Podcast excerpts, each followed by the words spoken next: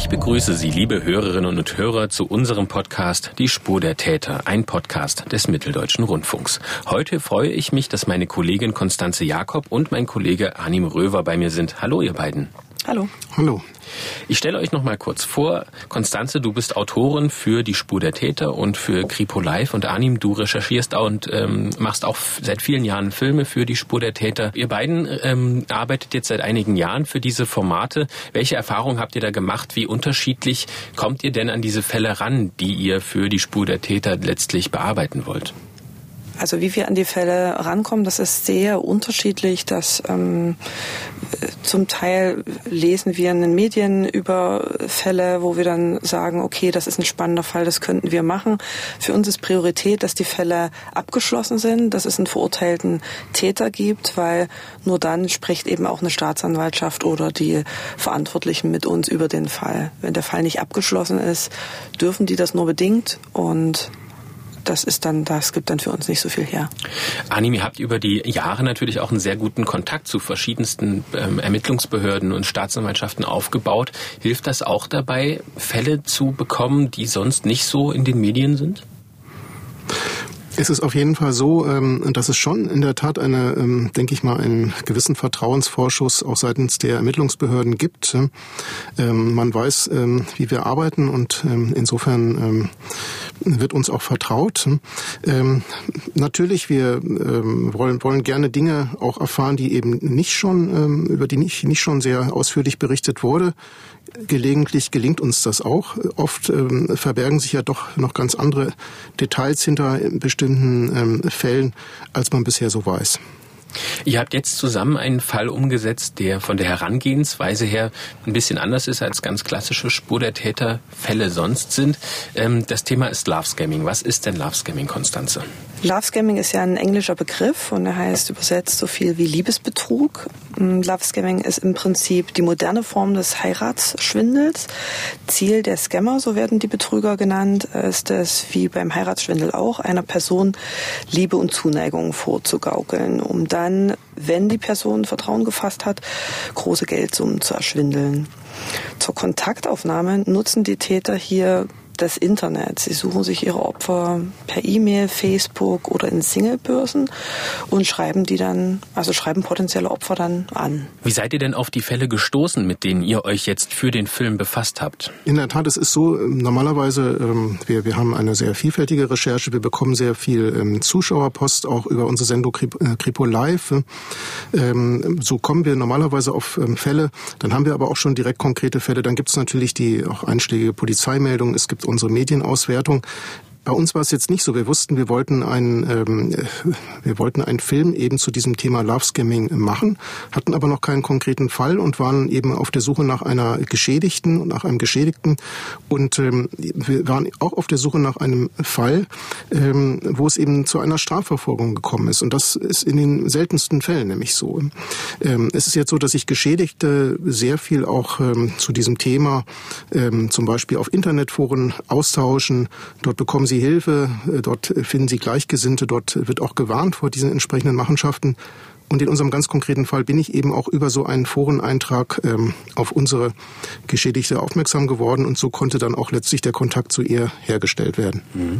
Die Frau, von der du sprichst, die nennen wir Silvia. Sie ähm, möchte anonym bleiben. Wir dürfen sie allerdings, ähm, oder ihr konntet sie interviewen, ihr habt sie im Film nachgesprochen, aber hier im Podcast dürfen wir sie jetzt ähm, mit ihrer echten Stimme hören, allerdings eben unter einem ähm, anonymen Namen, deshalb der Name Silvia. Sie beschreibt uns mal kurz, wie sie auf den Mann, den sie dort ähm, auf der E-Dating-Plattform E-Darling ähm, getroffen hat, wie sie den denn entdeckt hat. Ja, erstmal das Bild natürlich, was ich von ihm gesehen habe. Das hat mir, also wo ich gedacht habe, ja, ist, ist ein Mann, der könnte dir vom Aussehen her gefallen. Ich meine, das Aussehen ist ja doch das, was man zuerst von einem Menschen sieht, eigentlich normal. Der Charakter, den trägt niemand auf der Stirn. Was ist denn Silvia für eine Frau und was ist das für ein Mann, auf den sie dort bei Idaling getroffen ist? Also Silvia war, als sie sich dort angemeldet hat, 55 Jahre alt. Sie lebte in der Nähe von Magdeburg, hatte einen Job, stand also wirklich mitten im Leben. Sie hat einen Sohn, war alleinerziehend und sie war schon mehrere Jahre allein und wollte einfach wieder einen Partner haben und hat sich deshalb bei eDarling angemeldet. Und was war das für ein Mann? Der Mann ähm, heißt ähm, Derek Willi. Er ist ein 45 Jahre alter Amerikaner. Er ist Ingenieur in der ähm, IT-Branche. Der Kontakt, der erfolgte dann zunächst eben über das Portal eDarling. Allerdings wurde dann die Korrespondenz auch schon sehr bald ähm, über E-Mails äh, fortgesetzt. Ähm, das ist nicht so unüblich, ähm, denn so kann man sich äh, sozusagen auch ähm, der weiteren Kontrolle zum Beispiel über so, eines, so ein Portal ähm, entziehen, ähm, falls äh, eben auch schon der Verdacht eines Betruges aufkommt. Und der Kontakt wurde dann sehr schnell, sehr intensiv, wie Silvia nochmal beschreibt. Dann haben wir jeden Tag miteinander gechattet. Früh Mittag, wenn ich Pause hatte, abends und ähm, ja, wenn man das jeden Tag hat und dann, das ist auch, äh, das ist nicht mehr so nach Skript, das ist ja, das ist ja total locker und also ich, ich kann jetzt nur für mich sprechen, aber ich habe das nach einer Zeit dann das Gefühl gehabt, das ist wie, wie wenn mein Partner auf Geschäftsreise ist oder auf Montage ist, dass der halt die ganze Woche nicht da ist, aber, aber irgendwie zur Familie mitgehört. Er hat, wie gesagt, auch mit meinem Sohn gechattet, also er hat sich für mein Leben interessiert für das Leben interessiert. Was, worum ging es denn dann immer so und was hat der, äh, dieser Derek Riley dann immer erzählt? Ja, das ist, das ist schon so gewesen, dass der ähm, Derek sehr schnell ähm, sehr persönlich geworden ist. Ähm, er äh, vermittelt äh, das Bild eines sehr fürsorglichen Vaters, der auch sehr liebevoll, ähm, der sich sehr liebevoll um seine Tochter kümmert. Und ähm, er schafft sozusagen direkt eine sehr persönliche Ebene. Er schickt auch Fotos von seiner Tochter er vermittelt so ähm, das Bild, ähm, dass das im Grunde genommen schon zusammengehört, ne? dass man schon sowas wie eine Beziehung lebt, obwohl man sich eigentlich noch gar nicht kennt. Derek wird dann auch ähm, sehr emotional. Er bekundet seine sehr tiefe Liebe zu Silvia. Und ähm, so schreibt er zum Beispiel, Du bist das Beste, was mir je passiert ist. Du bist wie das schönste Gedicht, das je geschrieben wurde wie der beste Song, der je gespielt wurde, das schönste Bild, was jemals gemalt wurde. Ich hätte nie gedacht, dass jemand wie ich so glücklich werden könnte. Das klingt wirklich sehr emotional. Über welchen Zeitraum, von welchem Zeitraum reden wir denn hier eigentlich? Wie hat sich das denn aufgebaut und wann ähm, hat dieser Fall eigentlich stattgefunden? Also wie Arnim schon sagte, ähm, war das von Anfang an sehr, ein sehr intensiver Kontakt. Derek hat es innerhalb kürzester Zeit, wenige Wochen hat es nur gedauert, geschafft, ein sehr enges äh, Vertrauensverhältnis aufzubauen zu der Frau, zu Silvia. Ähm, dadurch, dass er eben täglich, wenn auch nur online, aber eben präsent war und Anteil an ihrem Leben genommen hatte. Und die Erfahrung hat sie einfach schon lange nicht mehr gemacht. Er hat eben schon lange niemand mehr so intensiv zugehört und äh, ist auch schon lange nicht mehr so intensiv auf ihr Leben eingegangen. Mhm. Und das hat sie fasziniert. Und dann kommt ja relativ bald eine neue Farbe in die Beziehung. Derek schreibt, dass er gerade geschäftlich in England unterwegs sei und dann aber seine Kreditkarte vergessen habe. Er fragt Silvia nach Geld. Ja, ich habe gefragt, ob er nicht äh, Freunde hat, die ihm helfen oder dass man ihm das nachschicken könnte. Und das hatte alles irgendwie äh, entkräftet. Und ich war mir nicht sicher, ob ich immer alles richtig verstanden habe oder rüberbringen konnte. Und irgendwann kam es halt an den Punkt, äh, er hätte niemand, der ihm helfen könne, nur ich. Ja, und dann habe ich mich halt irgendwann breitschlagen lassen mit, mit einem blöden Gefühl im Bauch. Konstanz, du hast das ja auch in dem Interview mit ähm, Silvia nochmal angesprochen. Wie hat sie denn darauf reagiert, auf diese erste Frage? Welche Emotionen waren da im Spiel und waren da irgendwie vielleicht schon Zweifel im, im Spiel? Also wie Silvia schon sagte, ähm, hatte sie ein komisches Gefühl im Bauch. Einem Menschen, den sie noch nie gesehen hat, Geld zu überweisen, das würde wahrscheinlich jedem von uns so ein bisschen so gehen. Aber sie hat ihm letzten Endes vertraut und sie wollte ihn auch nicht enttäuschen oder im Stich lassen. Und es gab ja zwischen den beiden schon sowas wie eine emotionale Bindung. Und dazu kam, dass eben Silvia eh vom Typ her jemand ist, der gerne hilft, wenn sie kann, weil sie selbst, das hat sie uns erzählt, schon in Situationen war, in denen sie auf Hilfe anderer angewiesen war und dankbar war, dass da jemand da war, der geholfen hat. Und dann hat sie das Geld per Western Union verschickt. Western Union als Stichwort. Vielleicht nochmal für unsere Hörer, was ist denn Western Union? Wie funktioniert das? Genau, also Derek ähm, hat vorgeschlagen, ähm, dass er das Geld über Western Union bekommen soll. Äh, Western Union ist ein äh, US-amerikanisches Unternehmen, das unkompliziert sozusagen den weltweiten ähm, Bargeldtransfer ermöglicht. Dabei ist es nicht notwendig, dass der Sender und ähm, der Zahlungsempfänger selber über ein Konto verfügen. So kann man zum Beispiel bei einer Western Union Filiale ähm, Geld einzahlen. Da muss, äh, dabei muss man sich lediglich mit einem Ausweis legitimieren. Und bei der Einzahlung bekommt dann der Sender, also bei uns Silvia, eine sogenannte Money Transfer Control Number. Und ähm, mit dieser Nummer kann dann auch die Transaktion äh, verfolgt werden. Und man kann un unter Angabe des Namens des Senders weltweit bei einer Filiale und unter anderem, es gibt noch weitere Dinge, die man angeben muss, weltweit bei einer Filiale von Western Union äh, Geld entgegennehmen. In unserem Fall war das dann so, dass ähm, der Empfänger in Großbritannien in einem Fall ähm, an Geld so gekommen ist. Wir wissen aber nicht, wer diese Person ist und wir wissen auch nicht, ähm, wohin das Geld in den anderen Fällen noch gegangen ist. Mhm. Insgesamt viermal fragt Derek aus verschiedenen Gründen nach Geld und viermal überweist Silvia ihm dann auch verschiedene Summen. Insgesamt für einen vierstelligen Betrag. Was wir in den letzten Minuten geschildert haben, das wird sich der ein oder andere Hörer sicherlich schon gedacht haben, ist eine ausgeklügelte und über viele Jahre erprobte perfektionierte Masche. Denn Derek Willy ist natürlich nicht real. Das haben sich äh, die Hörer sicherlich auch schon gedacht. Wer steckt denn dann hinter diesem Pseudonym Derek Willy? Na, es ist so, dass hinter den sogenannten Love-Scammern ähm, entgegen dem Bild, das die Betrüger ähm, natürlich ähm, vorgeben, selten wirklich Einzeltäter stecken. Oft handelt es sich dabei um, um Bannen, die gut organisiert ähm, aus Internetcafés, insbesondere aus Westafrika, aber auch aus Osteuropa agieren, aber auch aus noch vielen anderen Ländern, auch, auch in Deutschland gibt es auch solche Organisationen. Inzwischen ist es in, in Ghana, in Nigeria regelrecht eine florierende Wirtschaftsbranche geworden, die ähm, jährlich Millionen Umsätze macht. Dabei wird immer nach einem bestimmten Muster vorgegangen. Ähm, es werden zunächst im Internet Fotos von völlig ahnungslosen Menschen gestohlen in sozialen Netzwerken wie Facebook oder auch in unserem Fall bei einem Datingportal eben wie eDarling werden dann äh, massenhaft Scheinprofile äh, erstellt. Es fällt dann auf, dass Männer ähm, sich gerne in sehr angesehenen Berufen ähm, darstellen, als Mediziner zum Beispiel oder aber auch als Offiziere im Auslandseinsatz. Frauen ähm, haben Profile, in denen sie eher ähm, soziale Berufe angeben. Sie sind oft Krankenschwestern oder sie sind ähm, auch Lehrer. Es ist in allen, allen, in allen Fällen ist es so, dass die Personen natürlich sehr attraktiv sind, sehr sympathisch wirken. Das trifft ja auch auf unseren ganz konkreten Fall zu. Wobei uns nicht genau bekannt ist, in ähm, welchen Strukturen die Person, die sich als Derek ausgegeben hat, wirklich agiert hat und ähm, ob, ob es da gegebenenfalls noch weitere Hintermänner gibt.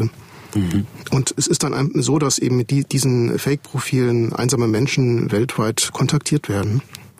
Wir haben oder ihr habt für den Film auch einen, ähm, ähm einen russischen Liebesschwindler ähm, bekommen, der mal kurz erzählt, wie Sie da genau vorgehen. Wir arbeiten wie Psychologen. Jeder Mann würde auf eine Frau reinfallen, die seine Interessen teilt und im Leben dasselbe will wie er. Es ist schwer, sich dem zu entziehen.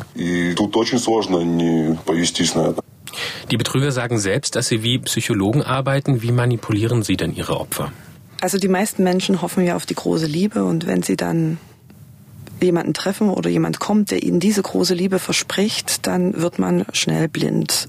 Ähm, neben den Liebesbekundungen gaukeln die Betrüger ihren Opfern vor, verlässliche Partner zu sein in allen Lebenslagen und sie bringen ihnen überdurchschnittlich viel Aufmerksamkeit und Anteilnahme entgegen, was sie sonst vielleicht nicht so gewohnt sind. Das Ziel ist es, immer schnell eine emotionale Bindung zu schaffen und ein tiefes Vertrauensverhältnis. Ähm, das zu erreichen, schlagen Sie schnell vor, die Konversation eben auch von diesen Datingportalen auf private E-Mail-Adressen zu verlagern. Das kommt auch fast immer vor, denn dort haben Sie mehr Kontrolle über die Konversation und ähm, sie werden selber auch nicht so kontrolliert. Bei Datingportalen ist es schon so, dass stichprobenartig überprüft wird, wie die Kommunikation verläuft. Und wenn dort ein ähm, Verdacht entsteht, dass es sich um eine Betrügerei handeln könnte, dann werden Profile gelöscht oder äh, man kann dem Betrüger eben nachweisen, wie er handelt. Wenn er das auf eine private E-Mail-Adresse verlegt, ähm, dann ist das eben nicht mehr so zu überprüfen. Außerdem isolieren die Täter ihre, ihre Opfer oder die Betroffenen sehr gerne von ihren Angehörigen und Freunden. Da heißt es dann, ähm, vielleicht einfach erstmal nicht über das Verhältnis zu sprechen, unter dem Deckmantel da vielleicht auch Neider auszuschließen.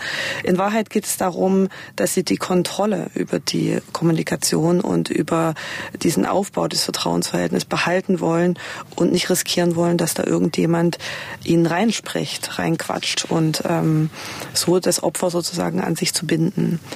Und wenn dann ein emotionales Abhängigkeitsverhältnis aufgebaut ist, dann ähm, oder sie das Gefühl haben, da gibt es Vertrauen, dann fragen sie nach Geld. Und oft ist es erst so, dass nach kleineren Summen gefragt wird, was ähm, für die Betroffenen eher verkraftbar ist und später werden die Beträge dann größer. Mhm. Ähm, wenn man das auf den, im ersten Moment so hört und sich vorstellt, denkt man vielleicht, man würde selbst da nicht darauf reinfallen. Ihr habt aber allerdings auch mit einer Diplompsychologin gesprochen, mit Kerstin Brock, und die hat euch erzählt, dass es letztlich jedem von uns passieren kann. Wenn wir in einer Situation sind, wo wir einen Bedarf an Kommunikation haben, wenn wir in einer Situation sind, wo uns der im Moment fehlt, das ist in Zeiten der Medien, der elektronischen Medien zunehmend auch der Fall. Also einerseits so eine Stilisierung von Partnerschaft, von Kommunikation und andererseits dann so eine Diskrepanz dazu, dass also auch eine immer größere Vereinsamung ist. Und wenn dann solche Angebote kommen, also äh, ich bin für dich da, also all das, was ich mir so wünsche oder erträume. Und das natürlich mit Hilfe der Medien auch noch so gemacht wird, dass ich da schön meine Träume verwirklichen kann, dann ist das wirklich eine große Verlockung. Ihr habt ja nicht nur mit Silvia gesprochen, ihr habt auch mit einigen anderen Opfern ähm, Kontakt gehabt. Gibt es da ein Muster, dass man sagen kann, das ist der Grund oder das ist eine Person ähm, mit den und den Eigenschaften, die deshalb auf Scammer hereingefallen ist? Also ein ähm, allgemeingültiges Muster ähm, gibt es gibt es nicht. Ähm, die ähm, Scammer gehen auch teilweise sehr geschickt vor. Es gibt gleichermaßen junge und auch ähm, ältere Opfer, auch aus unterschiedlichsten äh, Bildungsschichten. Natürlich ist es so, dass eher Menschen anfällig sind, ähm, die sich nicht so gut mit dem Internet ähm, und auch seinen diversen Abgründen auskennen und daher dann auch nicht gleich die Betrugsabsichten durchschauen. Ne? Auch Menschen, die äh, vielleicht schon länger einsam alleine sind und sich sehnlichst einen neuen Partner wünschen, sind sicherlich auch eher anfällig für, für diese perfide Betrugsmasche und blenden dann auch so manche Hinweise aus, die diesen Betrug vielleicht auch schon andeuten. Durch die Isolation, also psychologisch würde man auch sagen, erfolgt eine hohe Fokussierung, also nämlich eine Fokussierung auf das Gegenüber und damit natürlich auch ähm, erhöht sich die Wahrscheinlichkeit, dass der andere sich abhängig macht und damit auch verhält. Und damit natürlich leichter manipulierbar oder leichter auch in eine Situation zu bringen ist, wo ich dann doch Dinge mache, die ich sonst unter anderen Umständen überhaupt nicht machen würde. Also eben beispielsweise auch ähm, Geld überweisen. Darauf läuft es ja dann letztendlich auch hinaus. Genau, Isolation, um die Leute letztlich zu kontrollieren und ähm, die, ja, die Kontrolle über diese Opfer zu gewinnen und am Ende dann Geld zu fordern. Wie sollen denn die ähm, Leute dazu gebracht werden, am Ende Geld zu überweisen? Naja, am Ende ist es so, also dass so große Beträge erbeutet werden auf diese mit dieser Masche, das ist ja schon äh, faszinierend und man fragt sich, warum überweisen die Menschen so viel Geld? Ähm, man darf nicht vergessen, die haben das Gefühl, wirklich eine Beziehung zu führen und wenn man eine Beziehung mit jemandem führt und der gerät in eine Notlage, dann hilft man natürlich und äh, in diesen Fällen ist es oft so, also dass die die Masche verläuft immer sehr ähnlich. Die geben sich ja als Offiziere oder Ärzte aus und in vielen Fällen ist es so, dass sie dann vorgeben, auf irgendwelche Geschäftsreisen zu müssen. Und ähm, das kann Afrika sein. Meistens sind das ähm, Länder, in denen ähm, ja, in denen sie Hilfsdienste vorgeben, Hilfsdienste zu leisten. Und dort passiert ihnen dann irgendwas. Also sie erzählen dann so rührselige Geschichten von wegen, sie seien auf dem Weg zum Flughafen in einen Unfall geraten und da ist ein Kind zu Schaden gekommen.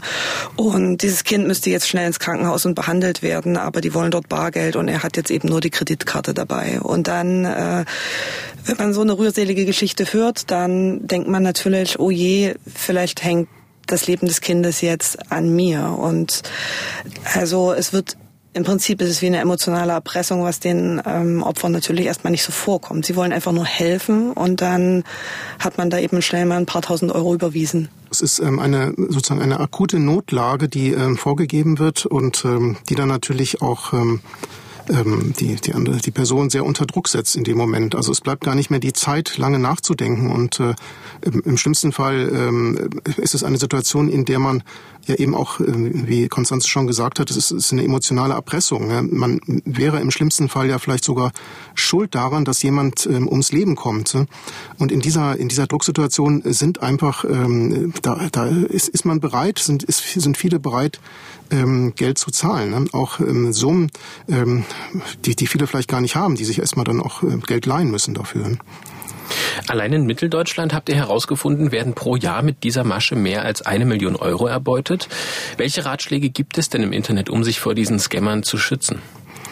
Also grundsätzlich muss man natürlich sagen, äh, äh, zunächst mal ist es so, dass ähm, der Schaden, der ähm, jährlich entsteht, wahrscheinlich wirklich in die Millionen geht. Ähm, aber viele Betroffene ähm, schämen sich auch dafür, ähm, sich bei der Polizei zu melden. Und es gibt da wahrscheinlich noch eine ziemlich große Dunkelziffer. Wahrscheinlich ist der, ist der Schaden noch sehr viel höher. Es ist natürlich so, man, man kann, jeder kann äh, von einem Scammer ähm, kontaktiert werden. Es gibt dann ähm, das hatte Konstanze auch schon erzählt, wie Scammer vorgehen und da kann man sich natürlich dann schon schützen. Man kann dann den Kontakt auch entsprechend abbrechen. Es ist so, dass ähm, Profile von Scammern gerade auf Partnerportalen sehr oft nach dem sogenannten Copy-and-Paste-Verfahren erstellt werden. Ähm, da werden massenhaft ähm, Profile erstellt und die ähm, Profilangaben, die passen dann oft auch gar nicht zu den, zu den Fotos. Ähm, da hat eine blonde Frau, die hat schnell mal sozusagen braune Haare in der Beschreibung und ähm, es, es erscheint dann auch äh, gelegentlich nicht sehr glaubwürdig, wenn ähm, sehr junge Frauen, attraktive Frauen, plötzlich Männer suchen, die äh, mindestens doppelt, doppelt so alt äh, wie sie. Ähm, oft sind die Texte in den Profilen auch offenbar mit Übersetzungsprogrammen erstellt. Das äh, klingt dann schon manchmal etwas ähm, merkwürdig. Es sollte einen auch äh, stutzig machen, wenn, wenn eine ja eigentlich äh, wildfremde Person mit der man im Regelfall auch noch nie telefoniert hat, äh, direkt dann von der großen Liebe spricht und ähm, von einer gemeinsamen Zukunft samt Heirat verspricht. Ähm, und wenn man dann konkret ein Treffen vorschlägt, dann, dann sollte man schon misstrauisch werden, wenn diese Treffen immer wieder mit neuen Ausreden ähm, abgesagt werden. Ähm, was, worüber wir schon gesprochen haben, es wird sehr schnell versucht, ähm, den Kontakt per E-Mail ähm, fortzusetzen und gar nicht mehr auf, auf diesen äh, Partnerportalen zu bleiben, um sich eben entsprechend der Kontrolle zu ähm, entziehen und die Kontrolle sozusagen ähm, auf die andere Person entsprechend intensiver ausüben zu können. Nun gibt es bei dieser Betrugsmasche nicht nur eine Opferseite, über die haben wir jetzt schon sehr viel gesprochen, sondern es gibt auch die Menschen, denen diese Fotos, mit denen ähm, diese Portale aufgebaut werden, denen diese Fotos eigentlich gehören. Was sind das denn für Menschen und habt ihr, wie habt ihr es geschafft, einen Mann zu finden, dem das tatsächlich selbst passiert ist? Wie ist euch das gelungen? Also wir haben ja mit vielen Betroffenen von Love Scamming gesprochen und ähm, viele wollen da aber auch gar nicht an die Öffentlichkeit, ähm, weil sich die meisten einfach dafür schämen, auf diese Masche reingefallen zu sein.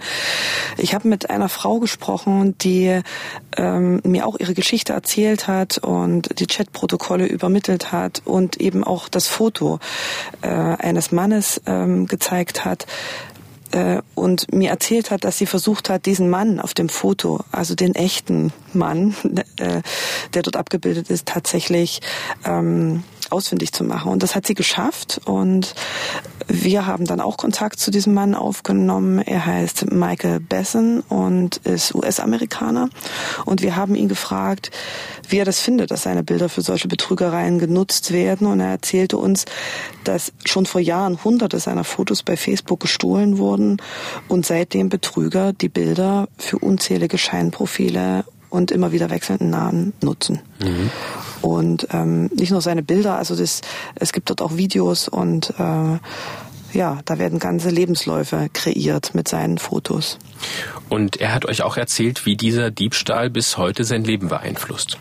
We're talking about thousands and thousands of women writing me every year. Can you imagine that life? And so Some of them are crazy, and some of them become like stalkers. Some of them think I'm actually it and have to go through that. Some of them have written my significant other and, you know, harassed her. Um, but mostly, about eight or nine out of ten feel very bad and then want to help.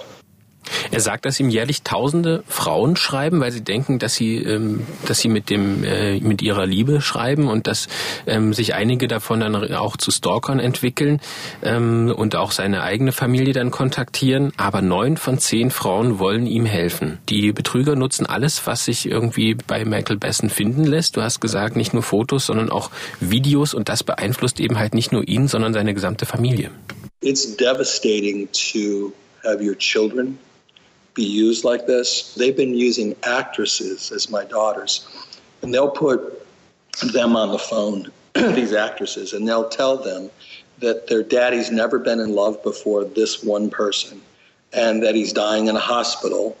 And there's photos of me because I actually almost did die. I had cancer and a stroke at one time. And those photos they have harvested. And so they tell these people that only this is the first person my daddy's ever loved. You need to save his life. He wants to come marry you. And they just send money. Michael Besson erzählt, wie schrecklich es ist, dass selbst seine Kinder benutzt werden. Er berichtet sogar davon, dass die Betrüger Schauspielerinnen haben, die am Telefon seine Töchter spielen und dann bei Frauen anrufen, um zu erzählen, dass ihr Vater so unglaublich verliebt ist. Dann erzählen sie aber, dass er sterbend im Krankenhaus liegen würde und ähm, Krebs hätte und dass er Geld bräuchte, damit sie das Leben retten können und damit er diese Frau am Ende dann heiraten kann. Und die schicken dann eben das Geld.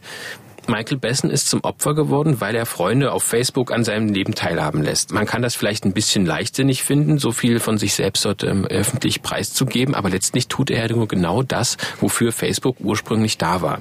Hat er denn irgendwie mit diesem Diebstahl seine Einstellung zum Bilderposten und zu seiner Aktivität im Netz verändert?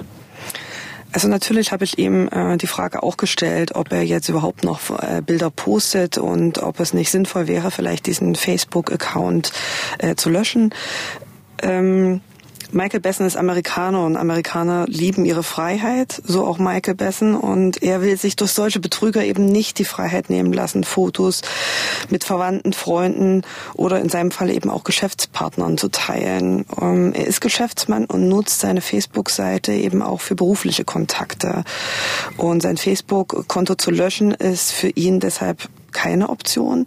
Und er sagt auch, es würde auch nichts bringen, diesen, äh, Facebook, dieses Facebook-Konto zu löschen, weil die gestohlenen Bilder ja weiter im Umlauf sind. Und das sind einfach so viele, äh, da werden die Betrüger noch Jahre Spaß daran haben. Das heißt, ob da jetzt noch ein paar Bilder mehr sind oder weniger, macht für ihn keinen Unterschied. Er ist auch der Meinung, dass Facebook das Geschäft der Scammer durchaus begünstigt.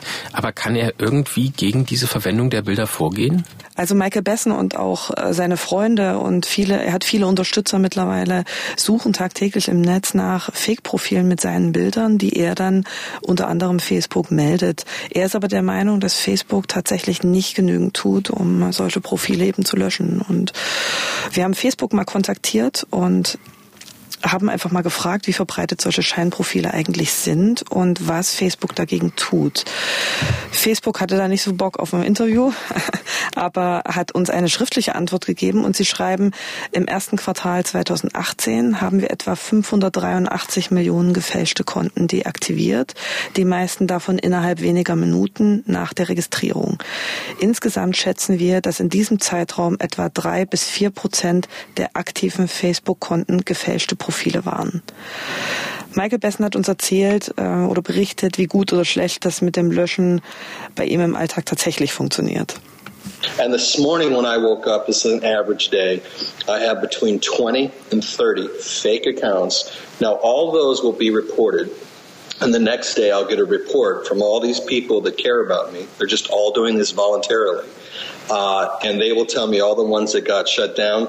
About half will get shut down And on average, we have to report them about 10, 12, 15 times before Facebook actually does something, if they do something at all. And some of them, they never do. Michael Bessen erzählt uns hier, dass er eben jeden Morgen aufwacht und ähm, wie üblich erstmal nach Fake-Accounts schaut und er am Tag so 20 bis 30 ähm, Accounts mit seinen Fotos findet, unechte Accounts mit seinen Fotos. Und die meldet er dann an Facebook und dann äh, meldet sich Facebook meist so einen Tag später zurück und sagt, sie haben die und die Accounts ähm, gelöscht. Das sind aber lange nicht alle, die er tatsächlich meldet. Die restlichen, die, also meistens ist das so die Hälfte und von den 30 Accounts sind dann 15 gelöscht und für die restlichen 15 muss er dann noch bis zu zehnmal nachfragen und nachhaken, dass auch die gelöscht werden. Also das ist nicht so einfach, wie das Facebook halt darstellt. Äh, Michael Besson hält ähm, das Vorgehen von Facebook für eine Geschäftsstrategie, äh, denn mit den Fake-Accounts halten sie natürlich ihre Nutzerzahlen hoch. Mhm. Jetzt habt ihr schon erzählt, dass Frauen, die Opfer dieser ähm, Scammer geworden sind, sich bei Michael Besson melden und er da mit denen Kontakt hat. Ähm, hat er denn auch mal mit den Scammern selbst Kontakt gehabt? Ja, verrückterweise ähm, wissen auch die, wer der echte Michael Besson ist und ähm, kontaktieren ihn immer mal wieder. Und das hat er uns eben, davon hat er uns auch erzählt. Half a dozen times a year, they'll just reach out to me. Hey, how are you? Just want to tell you that I don't like what I'm doing. This this is exactly how they sound. I don't like what I'm doing. You seem like a really nice guy, but I want you to know you're feeding families and money's coming into Nigeria and you're really I know this is hard for you. But it's a blessing and I just want you to know God bless you. We really appreciate you. Ja, er erzählt eben, dass so bis zu sechsmal im Jahr die ihn tatsächlich anschreiben und ihn fragen, wie es ihm geht und erzählen ihm, ähm, dass sie eigentlich gar nicht mögen, was sie da machen mit seinen Bildern, aber sie wollen ihm irgendwie ein besseres Gefühl geben und ihm sagen, dass er eben ihre Familien ernährt und eben Geld nach Nigeria oder eben in andere Länder bringt. Nun hast du schon erzählt, dass diese Opfer von Identitätsdiebstählen kaum Hilfe bekommen von Plattformen wie Facebook. Aber wie sieht es denn eigentlich mit den Betrugsopfern aus, ähm, mit Silvia und anderen? Ähm, tun die Dating-Plattformen, auf denen diese Opfer auch gesucht werden, etwas gegen diese Betrugsmaschen? Also auch da haben wir natürlich ähm, sechs so der größten Portale angefragt. Fünf haben nicht oder nur negativ auf die Anfrage reagiert. Äh, die Parship Elite Group hat ähm, sich ausführlicher geäußert. Sie schreiben, der überwiegende Anteil an unseriösen Profilen wird am gleichen Tag erkannt und deaktiviert. Wir bieten unseren Kunden umfangreiche Tipps zum Thema Sicherheit bei der Partnersuche im Internet. Außerdem wird auf der Webseite unter dem Stichwort Sicherheit zum Thema Love Scamming aufgeklärt. Das machen tatsächlich andere Anbieter auch.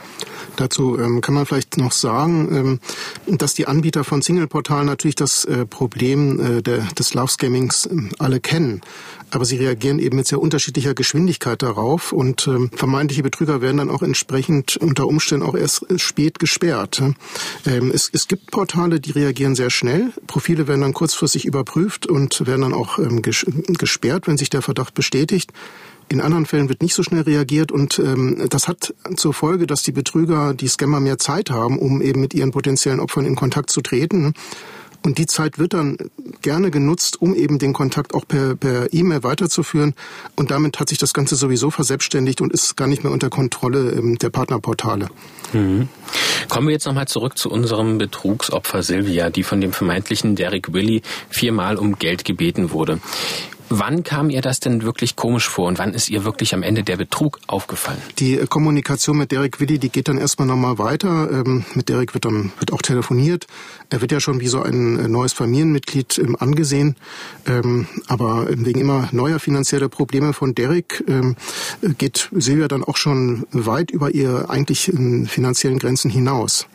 Ich habe also zwei kleine Lebensversicherungen aufgelöst und äh, ich habe meinen Dispo-Kredit damals erhöhen lassen. Ja, und dann habe ich äh, bei Freunden, die meine Lebenssituation schon immer kennen. Also ich meine, ich war selbstständig zu der Zeit, ich habe Geld verdient, aber es war halt immer knapp. Und dann haben die mir 5000 Euro geliehen, die ich monatlich mit 100 Euro abgezahlt habe. Da hört man, wie sehr sie sich für diesen Derek Willi, für ihre große Liebe verausgabt hat.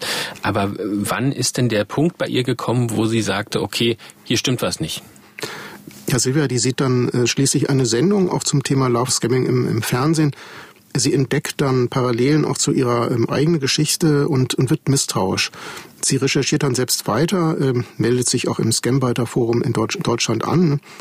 Dort stößt sie dann auf äh, Bilder von Derek, ähm, ihrem vermeintlichen Traummann, und damit ist natürlich auch ihre Illusion zerstört.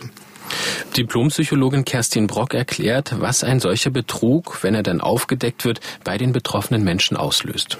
Ganz viele Opfer schämen sich weil wenn wir Gewalt erleben, wenn wir einen Betrug erleben, dann ist das auch ähm, ein Gefühl von Hilflosigkeit. Und das ist was, was wir ganz schwer ertragen. Also wirklich auch verletzt zu werden, ohne was tun zu können. Und dann ist eines unserer Strategien, unserer Bewältigungsstrategien, einen Teil der Verantwortung mit zu übernehmen, was aber eben heißt, auch mit schuldig zu sein. Und ähm, entweder zu dumm gewesen zu sein oder nicht aufgepasst zu haben. Und das wiederum, ähm, darauf reagieren wir dann ganz oft mit so einem beschämenden, beschämten Gefühl. Ganz ähnlich ging es auch Silvia. Sie beschreibt ihre Emotionen, nachdem sie den Betrug bemerkt hat, so. Da war ich erstmal schockiert und fassungslos und äh, da ist erstmal die Welt für mich zusammengebrochen. Ne? Zum einen das Entsetzen, dass einem sowas passiert ist, Schamgefühl natürlich mit, dass man auf sowas reingefallen ist und natürlich Liebeskummer, das ist klar. Und äh, ich war einfach nur noch wütend. Ich habe so eine Wut in mir gehabt und diese Energie, die habe ich eben dazu rein, die, die habe ich dann dazu genommen, um so viel wie möglich über ihn rauszukriegen. Nun beschäftigen wir uns in diesem Podcast bei Die Spur der Täter mit abgeschlossenen Kriminalfällen. Das haben wir am Anfang auch schon angesprochen. Wie ist es denn in diesem Falle gelungen, den Betrüger hinter Derek Willy am Ende zu identifizieren und auch zu überführen? Ja, also Silvia hat ja nun rausgefunden, dass ähm, dass es Derek so nicht gibt und anstatt ihn zur Rede zu stellen, hat sie weiter mit ihm geschrieben. Sie hat also vorgegeben, nichts zu wissen, weil sie einfach an Informationen wollte. Sie hat halt gehofft, dass er sich in irgendeiner Form verrät oder sie ja eben an Informationen rankommen kann. Silvia erinnert sich ähm, zeitgleich an eine ominöse Mail, die sie mal ein paar Wochen zuvor bekommen hat. Und zwar, wir erinnern uns, Derek und Silvia haben sich auch E-Mail-Adressen eingerichtet, nur für ihre Kommunikation. Und ähm, diese E-Mail kam eben auf die E-Mail-Adresse, die nur Derek kannte. Das heißt, das kam ihr seltsam vor. Und da ging eine Mail ein von einem sogenannten Kevin K. Und der fragte sie, ob sie sich eine Beziehung mit einem Schwarzafrikaner vorstellen kann. Als sie diese Mail erhielt, hat sie sich gar nicht so viel dabei gedacht. Ähm, sie hat es eigentlich für einen Treuetest von Derek gehalten und dementsprechend natürlich nicht darauf reagiert, weil sie an niemand anderem interessiert war. Äh, an diese Mail hat sie sich erinnert und hat sich gedacht, Moment mal, das ist ja ein relativ außergewöhnlicher Name den google ich jetzt einfach mal und guck, wer sich hinter diesem Kevin verbirgt. Und ähm, sie findet ihn tatsächlich, zumindest ein Mann mit diesem Namen auf Facebook. Das ist ein junger Afrikaner, Ende 20. Und Sylvia entdeckt, dass dieser Kevin Bilder aus Deutschland postet. Und ja, und dann äh, gibt der mutmaßliche Betrüger, ähm, also Kevin, der möglicherweise hinter dem Profil von Derek tatsächlich steckt, ohne es zu ahnen, einen wichtigen Hinweis auf seiner Facebook-Seite. Er hat mich begrüßt mit Hi Schatz und oder Hi Schätzchen und äh, also er hat deutsche Wörter mit in den Chat eingebracht, was ich von ihm jetzt vorher in den ganzen, es waren ja dann schon mittlerweile äh, über ein Jahr, dass wir in Kontakt miteinander standen. War das ungewöhnlich, weil er vorher nie deutsche Wörter verwendet hat. Und so habe ich ihn halt gefragt, äh, ob er jetzt endlich Deutsch lernt für die Zeit, wo er dann eben zu mir kommt.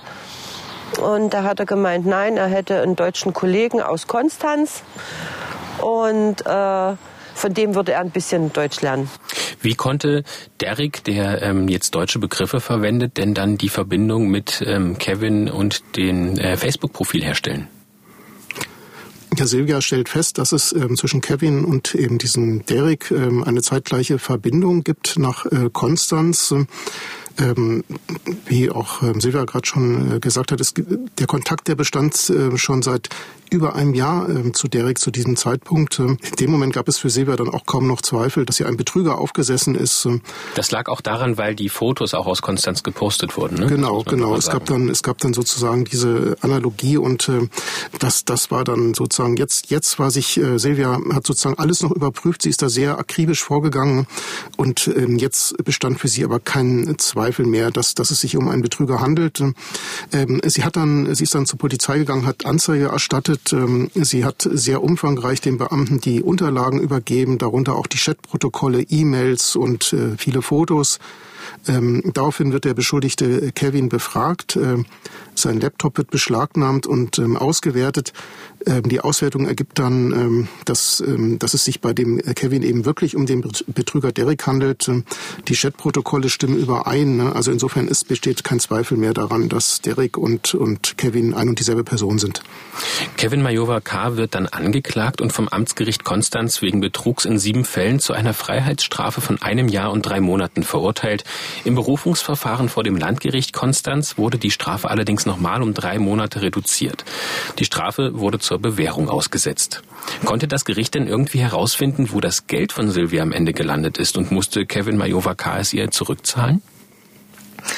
Also wo das Geld am Ende gelandet ist, ähm, da gibt, kann man nur spekulieren. Höchstwahrscheinlich hat er das Geld ausgegeben. Natürlich konnte Kevin das Geld auch nicht zurückzahlen. Äh, das Urteil wirkt vielleicht jetzt erstmal nicht so ganz gerecht und ist vielleicht jetzt auch nicht so unbedingt eine Genugtuung. Aber für Silvia hat dieses Urteil trotzdem eine ganz große Bedeutung und sie hat ähm, dadurch, dass sie ihn äh, verfolgt und letzten Endes auch einer Strafverfolgung ähm, zugeführt hat, Großartiges erreicht. Denn das bleibt den meisten Betroffenen von Love Scamming einfach verwehrt. Und sie hat sich gewehrt und wie gesagt, das ist für sie äh, ganz wichtig gewesen. Und damit hat sie auch so ein ganzes Stück Selbstachtung zurückgewonnen, denke ich. Ich bin dankbar dafür, dass ich ihn ähm, vor Gericht kriegen konnte. Äh, ich meine, ich habe das Geld trotzdem eingebüßt, davon abgesehen, aber, aber ich habe eine Genugtuung bekommen. Ich konnte es abschließen dadurch. Konstanze, was hast du dich ähm, für dich denn bei den Arbeiten an diesem Fall mitgenommen? Was war für dich das Besondere an diesem Fall? Also zum einen hat mich natürlich, äh, das war auch der Grund, weshalb wir uns dieses Themas angenommen haben.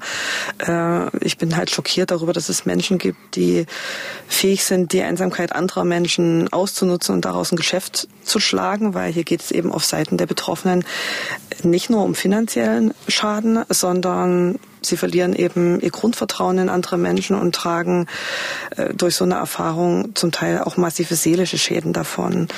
Und ich habe bei der Arbeit an diesem Fall äh, gemerkt, dass die Betroffenen eben nicht irgendwie dumm oder naiv sind, sondern dass das einfach Menschen sind mit Grundbedürfnissen, äh, die meist sehr empathisch sind und eben auch hilfsbereit sind, was im Prinzip großartige Eigenschaften sind, wofür man sich überhaupt nicht schämen muss.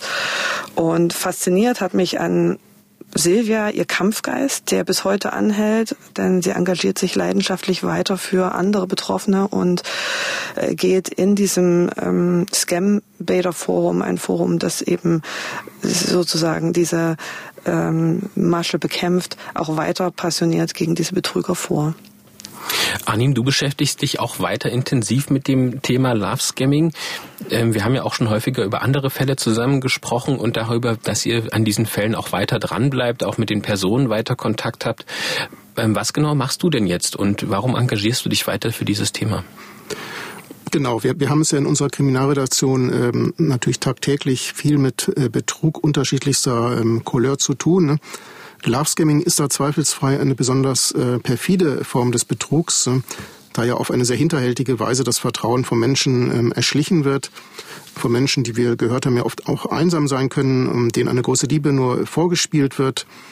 Ähm, da geht es dann oftmals eben nicht nur um den äh, materiellen Schaden, der ist schon groß genug und manche Menschen bringt das auch in den äh, finanziellen Ruin. Sondern es geht eben auch um diesen ganz brutalen seelischen Schaden, ähm, der bei den betroffenen Opfern ja auch so schnell nicht, nicht verheilt. Ähm, genau aus dem Grund ist es auch ähm, aus meiner Sicht eben sehr wichtig, dass das Thema auch bei uns ähm, auf der Agenda bleibt, solange diese Machenschaften weitergehen. Und es ist eben leider so, dass, dass die Betrüger unvermindert äh, weitermachen. Und das ist auch der Grund, warum wir weitermachen. Wir wollen natürlich ähm, die Menschen auch davor warnen. Es gibt auch neue Facetten, die lassen sich auch immer wieder neue Dinge äh, lassen einfallen, wie sie äh, mit ihren Betrügereien vorgehen. Und wir können uns auch aus dem Grund natürlich vorstellen, dass es auch eine Fortsetzung im Rahmen von Spur der Täter gibt und wir uns dieses Themas nochmal annehmen werden. Konstanze Arnim, ich danke euch, dass ihr bei mir wart und wir so ausführlich über das Thema Love Scamming zusammen sprechen konnten. Das war die heutige Episode unseres Podcasts Die Spur der Täter. Die Fernsehdokumentation zur heutigen Episode, in der auch zahlreiche Fotos von Fake-Profilen zu sehen sind, die gibt es bei uns in der ARD Mediathek zu sehen. Wir danken Ihnen fürs Zuhören und ich würde mich freuen, wenn Sie uns abonnieren und danach auch automatisch die nächste Episode im nächsten Monat wieder erhalten. Außerdem haben wir jetzt eine eigene E-Mail-Adresse unter die Spur der Täter jeweils mit Bindestrich verbunden und statt einem Ä ein AE, also Spur der Täter, at mdr.de können Sie uns gerne Ihr Feedback schicken. Vielen Dank fürs Zuhören und bis zum nächsten Mal.